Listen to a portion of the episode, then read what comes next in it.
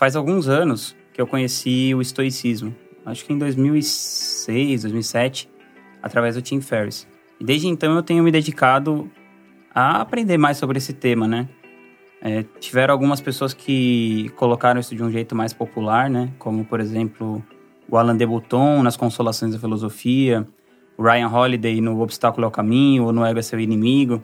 Saiu uma versão, agora eu esqueci o nome da autora, mas que ela, ela simplificou bastante para a linguagem atual a arte de viver do Epicteto. E depois eu comecei a ter mais contato com a, essa literatura clássica do estoicismo, né? Como, por exemplo, as meditações do Marco Aurélio, as cartas para um estoico de Sen, do Sêneca, a brevidade da vida também do Sêneca, é, Como Morrer, do Epicteto. Enfim, esses livros que são mais da raiz do estoicismo mesmo.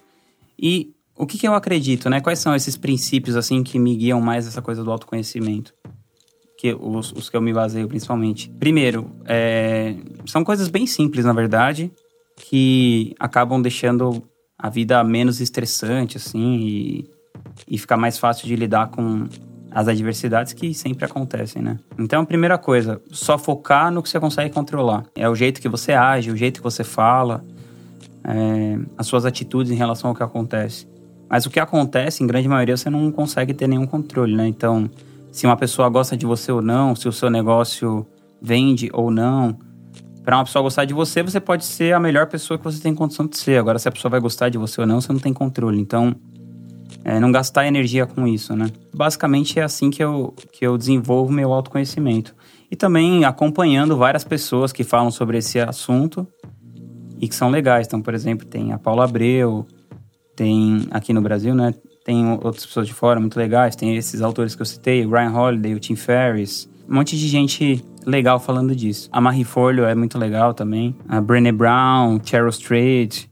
Tem uma galera bem bacana, assim, que fala sobre esse assunto. A Liz Gilbert é outra muito boa também.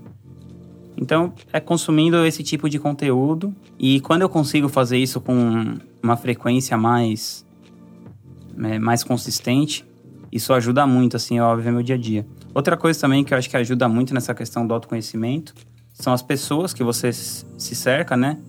Então, aquela coisa que fala, né? A qualidade da sua vida é determinada pela qualidade dos seus pensamentos. E eu acho que também pela qualidade das pessoas que estão te cercando. Então, acho que eu, me, eu, eu seleciono bem, assim, as pessoas que eu vou perto de mim. É, e se eu vejo que é uma coisa que não vai ser legal, assim, que vai me trazer uma, uma energia ruim, eu, eu me afasto, assim. E acho que basicamente é isso.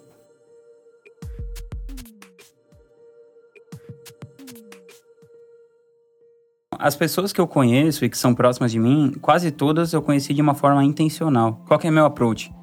Seja a área que você está trabalhando, qualquer que seja, você tem que conhecer sua cena. Inclusive tem um artigo muito legal do James Altucher que chama Know Your Scene, se eu não me engano. Eu vou deixar o link aqui na descrição. Então, idealmente, numa cena que você esteja, as, minhas, as cenas que eu participo são empreendedorismo digital e agenciamento artístico. Você preferencialmente tem que ser amigo pessoal de todas as pessoas que estão circulando essa cena. Ou, no mínimo, essas pessoas saberem quem você é.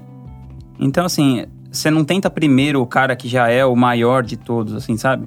Você vai indo pelo acesso.